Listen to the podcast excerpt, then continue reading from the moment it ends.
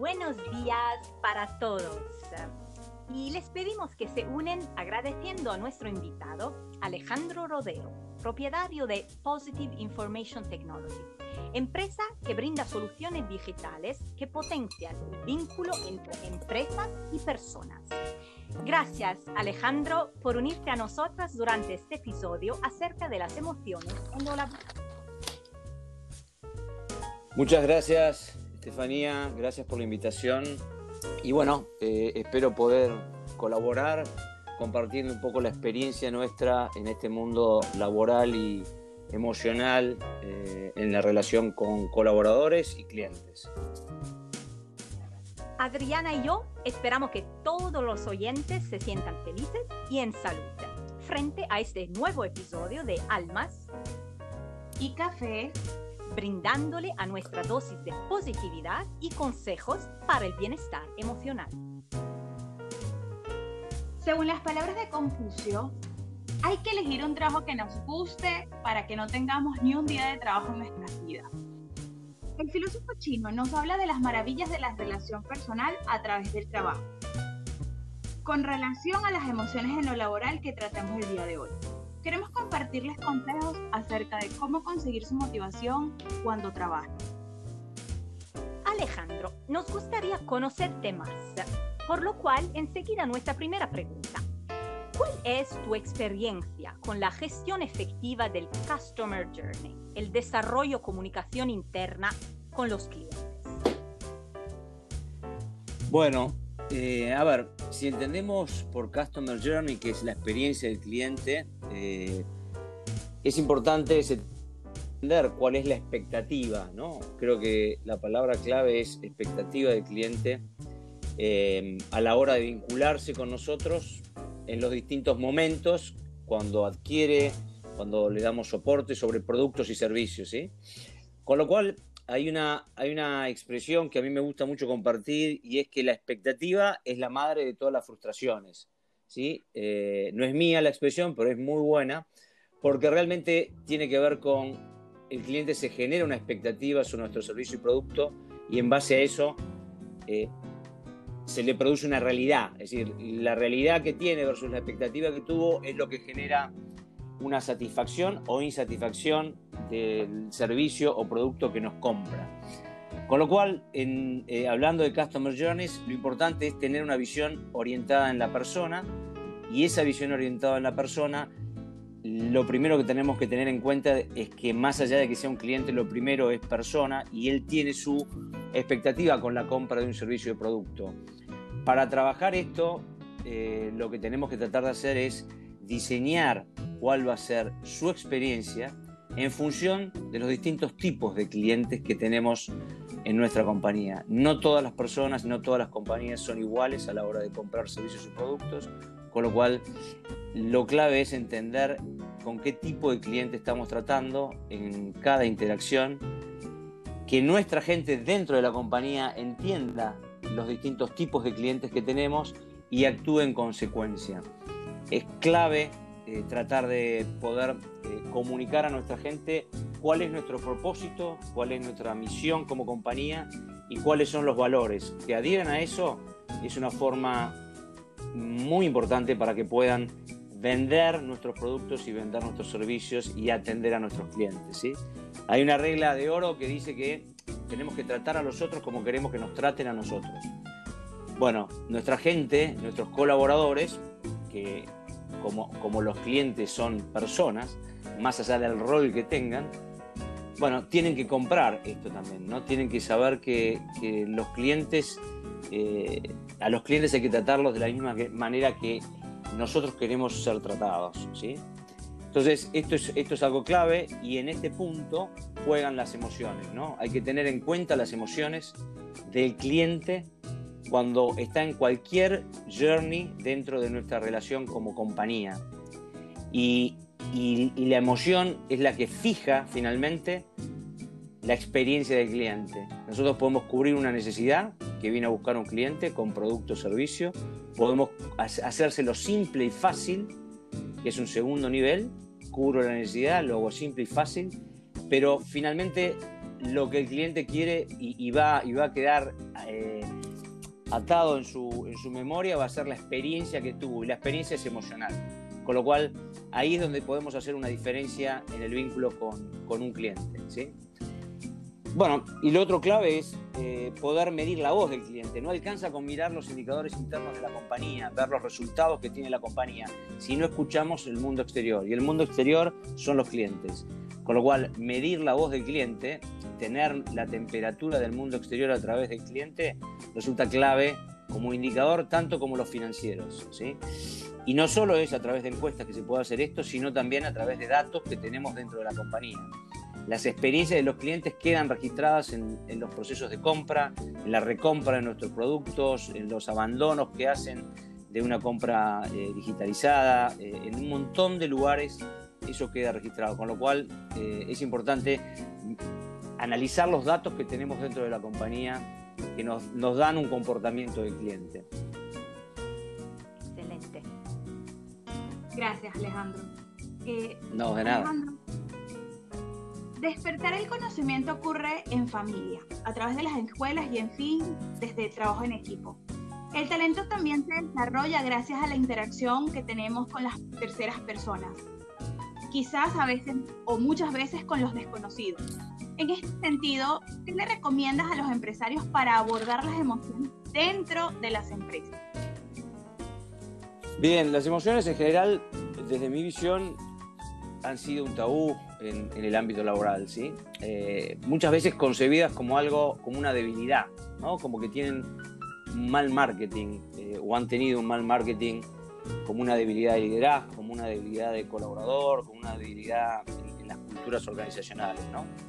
Eh, y, se ha concebido un poco la idea del líder como un líder duro, es el que tiene éxito y y ese duro muchas veces no permite conectar muy bien con sus emociones, ¿no? Y cada vez más esto, esto pasa a ser distinto, esto pasa a ser, eh, las emociones hay que tenerlas en cuenta, de hecho, colaboradores, trabajamos en una compañía, primero de vuelta somos personas. Y como personas todos tenemos emociones en lo, en lo personal, en lo diario, con lo cual no dejamos de tenerla en lo laboral. Así que eh, el miedo, la tristeza, el enojo, culpa, alegría, entusiasmo, orgullo, gratitud, cualquiera sea la emoción, de las que podemos llamar positivas o entre comillas negativas, existen en nosotros todo el tiempo. Con lo cual, lo más importante que hay es empezar a tener conciencia de eso desde lo personal y después desde, lo, desde el otro. Digamos, empezar a reconocer en primer lugar las emociones de uno habilita poder entender las emociones que está teniendo el otro en cualquier diálogo, conversación, reunión. Eh, y, esto, y estos son aspectos blandos a desarrollar, pero que yo recomiendo fuertemente que en las compañías se desarrollen. Muchas veces eh, hace falta incluir algún, algún especialista, algún especialista en, esto, en estos temas para tener la capacidad de difundirlos o de desarrollarlos en los colaboradores y en todo nivel, ¿no? Eh, de la compañía, no solo, no solo a, nivel, a nivel de ejecución, sino a nivel de liderazgo, claramente, hay que arrancar por ahí. Es importante que, alguien ayude muchas veces a, conectar, a que la gente conecte con esas emociones y se conecte con el otro a partir de esas emociones, no invadido por las emociones, sino tomando en cuenta sus emociones y logrando de esta manera conversaciones mucho más productivas, conversaciones que pueden ser críticas, en algún caso más productivas, entendiendo la emoción de uno y la de los otros que intervienen en esto. ¿no? Y esto hace finalmente a una mejora en la relación de los equipos y si eso se produce, claramente hay una mejora en el, resultado del negocio. Es decir, que las emociones en definitiva tienen un impacto en el resultado del negocio, claro. Estoy de acuerdo contigo, Alejandro, sobre todo porque las condiciones imprescindibles de cualquier relación humana es entender al otro y ponerse en el lugar del otro. Sabemos que elegir una actividad para la que tenemos talento y en la que nos sentimos a gusto nos permite también estar satisfecho. Y cuando satisfecho, las relaciones con los demás permiten desarrollar positividad y ganas de volver al trabajo diariamente. ¿Cuáles habilidades y actitudes son las que recomiendas más desarrollar para generar esta positiva relación entre empleados y clientes? Bien, en términos de, habilidades, una, si pensamos tanto en la relación con colaboradores o clientes, hay una que es clave y es la capacidad de liderazgo, pero el liderazgo entendida como como un liderazgo facilitador, facilitador de los otros. ¿sí?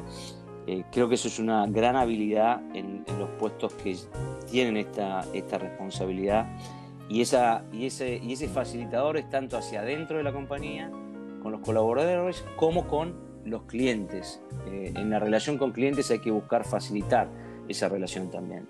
Es una, en, en determinados puestos es para mí clave esa habilidad cómo se lleva adelante ese liderazgo. El otro punto es lo que, es lo que conversábamos, tener la capacidad de conectar con las emociones lleva a tener una mejor capacidad de escucha también, eh, que es algo clave, eh, y por ende a tener una capacidad de diálogo en todo, en todo sentido, en ambos frentes, que es crítico. ¿sí? Eh, reconocer las debilidades y fortalezas propias es una gran habilidad eh, que no todo el mundo tiene, pero que hay que buscar desarrollar. ¿Por qué esto? Porque en definitiva, si reconozco mis debilidades y mis fortalezas, sobre todo por las debilidades, puedo complementarme y apoyarme en otros, en donde reconozca que son mucho mejores que yo en, esas falencias que puedo tener, ¿sí? Y aprender, eh, no, solo, no solo apoyarme como equipo, sino aprender. Esa es una capacidad que, que a mí me parece muy importante como, como para tener. Y hay otras que son operativas, pero es saber pedir a tiempo, tener compromiso con los pedidos que uno asume de otros, ¿sí? Si uno asume un, un, compromiso con algo, cumplirlo, ¿sí? Saber reclamar a tiempo es una habilidad eh, importante para tener, ¿sí? Em, el otro punto es la capacidad de celebrar, ¿sí? La capacidad de celebrar los logros y también de reconocer los fracasos sin que eso sin que eso se tome como una, como una cosa negativa, eh, sino tratando de aprender de los fracasos, es una capacidad que cada vez más eh, vemos que bueno, ayuda muchísimo a los equipos a, llevar adelante. ¿no? Celebrar y, eh, y, tener la capacidad de reconocer los fracasos entre todos. Y como actitudes, bueno, la empatía es clave, ¿sí? la empatía es clave. Eh, la autenticidad, la capacidad, la, capacidad de, confiar en el otro, ¿sí? el ser positivo, tener una actitud positiva también eh, y, proactiva. ¿sí? Me parece que son actitudes muy, muy importantes y en este momento, y desde hace muchos años, creo que la flexibilidad como actitud eh, es algo que, que es muy valioso ante la necesidad de cambio permanente tener esa flexibilidad y ayudar a otros a que, a que la tengan es algo valioso como actitud. Alejandro, no puedo estar más de acuerdo contigo. La verdad que, es fantástico todo lo que nos comentas, porque hablas más de, del talento, ¿no? Del recurso, y eso es muy importante, ¿no? Como empresario, me gustaría hacerte una pregunta más y al realizar los procesos de selección, facilitar a los otros, como bien nos has comentado, ¿cuáles son esas actitudes y habilidades que diferencian a los profesionales que ingresan a tu empresa? ¿Qué es lo que tú buscas? Eh, mira, en primer lugar, eh, lo que a mí o a nosotros más nos interesa es detectar la pasión, ¿sí? La pasión, eh, la pasión por lo que hacen, la pasión por el propósito que uno les plantea como proyecto, la pasión por su, por su desarrollo, ¿sí? Es decir, la pasión es, eh, hace, para, para nosotros hace la diferencia, ¿sí? Obviamente las capacidades y skills eh, necesarios para el puesto son importantes, pero bueno, hay, hay, veces que uno encuentra pasión y otras veces que no está esa pasión, por lo menos en la propuesta que uno le, lleva a un colaborador o a un profesional para, para, que se incorpore. Así que ese sería un primer, eh, una primera eh, capacidad o, actitud que nosotros evaluamos. ¿no? Después, la, poder ver la capacidad de, la persona en cuanto, a, cuanto al diálogo, en cuanto a la posibilidad de comunicación, de escucha, en sentido amplio como diálogo, ¿no? Eh, realmente es algo, es algo importante contar con profesionales que tengan esa apertura al diálogo, a la diversidad, a los distintos tipos de opiniones, a, recibir la crítica. Eh, es algo clave para nosotros. La confianza en el otro eh, y también es algo muy importante por, lo que se necesita como trabajo en equipo.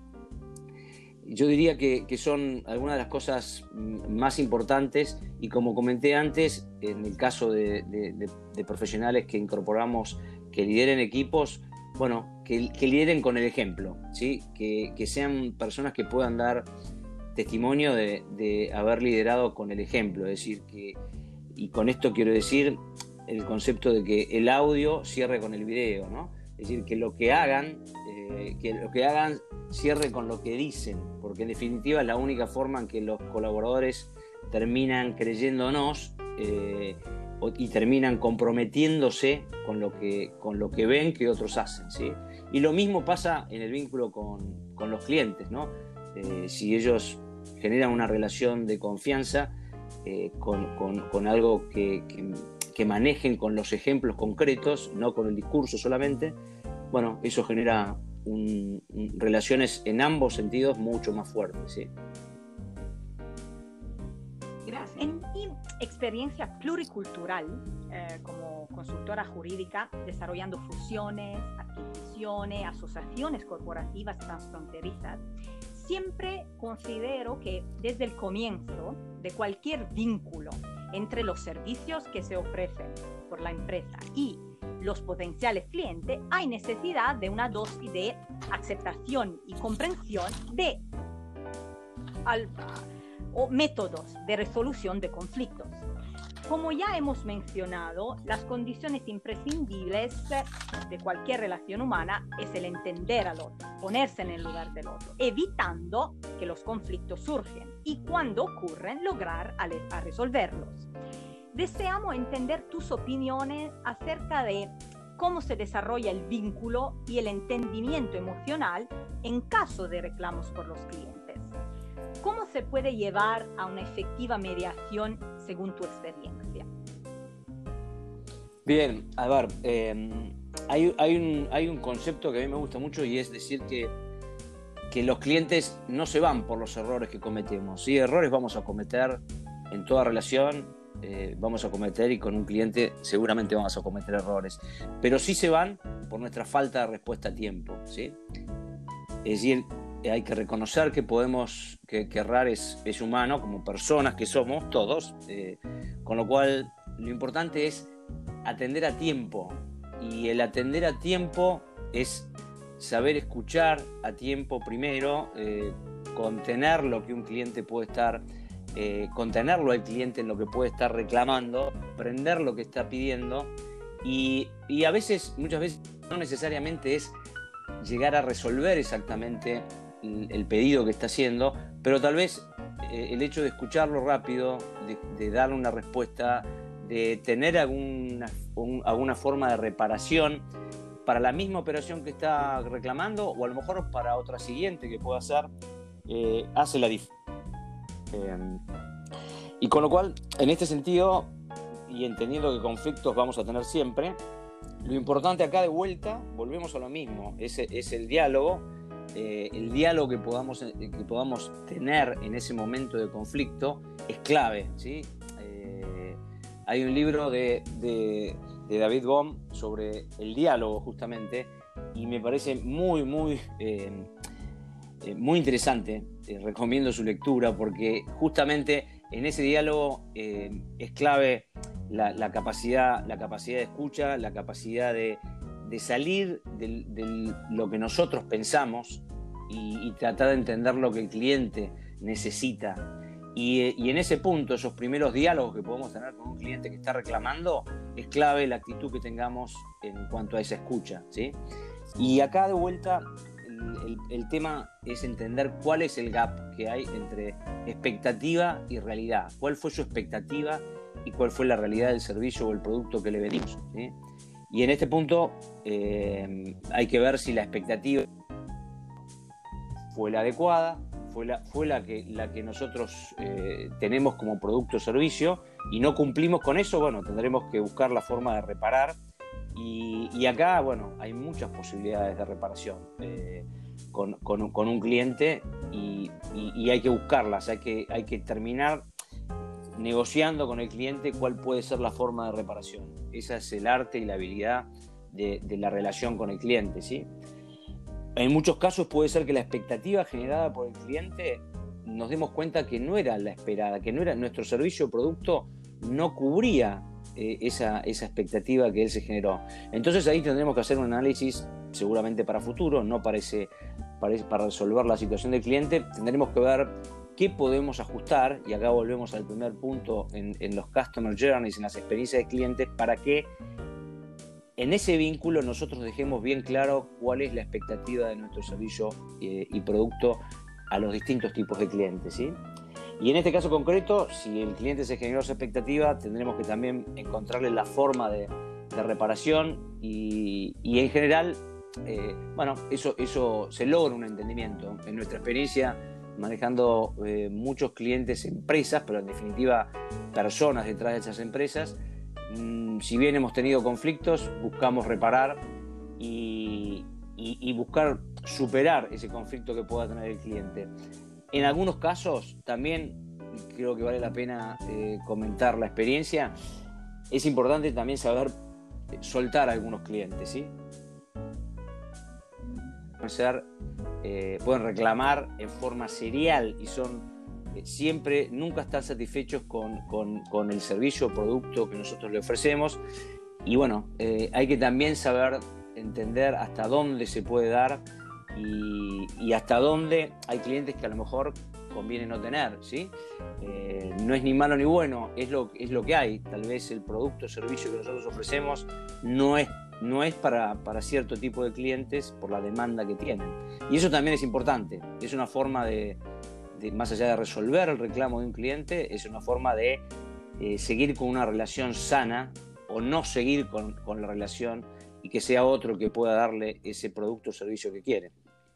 Claro, saber conocer cuáles son tus límites también al momento y cuáles son, hasta dónde lo puedes abarcar, ¿no? Em, bueno, Alejandro. Exacto. De verdad, muchísimas gracias por compartir tus experiencias y sabiduría sobre la gestión de las emociones cómo influyen las actitudes y las relaciones humanas en lo laboral. Em, hemos entendido que nuestros compañeros de trabajo y clientes se convierten en nuestra segunda familia. Es por esto la gran importancia de disfrutar la convivencia y crear lazos de confianza, no tan solo con tus colegas, sino también con tus clientes, como lo, lo comentaste. Eh, para todos nuestros oyentes, compártanos sus experiencias por Twitter eh, sus experiencias positivas y enriquecedoras que han tenido con tus colegas de trabajo, escríbanos a arroba almas y café em, o al correo electrónico info.almasycafé.gmail.com Recuerden vivir cada día con amor y luz. Gracias Alejandro, gracias a todos. Gracias Estefanía, gracias Adriana por la invitación. Hasta, luego. luego. Un abrazo. Abrazo.